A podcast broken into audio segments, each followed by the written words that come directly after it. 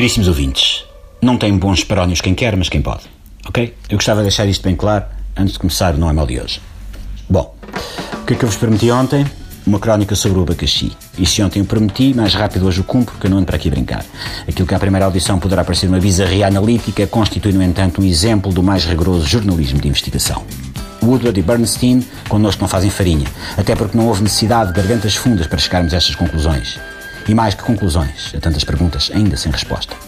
De nome científico, ananás cosmosos, o abacaxi é muito mais do que uma infrutescência tropical, muito mais do que uma monocotiledónia da família das mamaliáceas. E quem disser o contrário está tão somente a querer sacudir água do capote, a tirar-nos areia para os olhos, fazer papers dos nossos panamás.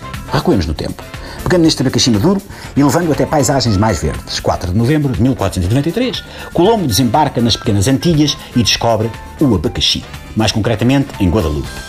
Apesar do cheiro intenso, de onde provém, aliás, o seu nome de origem tupi, os marinheiros de Colombo não reconheceram de imediato o abacaxi enquanto fruto. O seu aspecto rugoso e a sua superfície com bandarias levou a que fossem confundidos com a Tango River Plate, bola oficial do Campeonato Europeu de Futebol de 1980. Jaimão, timoneiro de Colombo às terças e quintas-feiras, haveria de escalavrar o pé direito todo, apesar de ter ainda assim batido o recorde de toques de cabeça antes que alguém o tenha alertado para o mal-entendido.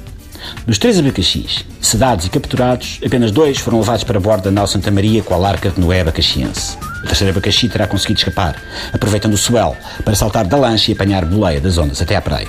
O destino da parede de abacaxis foi de servir de arma de arremesso entre dois indígenas aruaques, a quem Colombo dera boleia desde as Bahamas. Apesar de pacíficos, os aruaques desentenderam-se por causa da password Wi-Fi e foi um ver-se de avias de caldeirada à borda da nau. O casal de abacaxis faleceu, passado pouco tempo. Aconteceu o quê? Acontece o quê? Acontece que um cardume de abacaxis acaba por chegar aos Açores, compra um passaporte falso no mercado negro, faz uma operação de mudança de sexo e muda a sua identidade para ananás.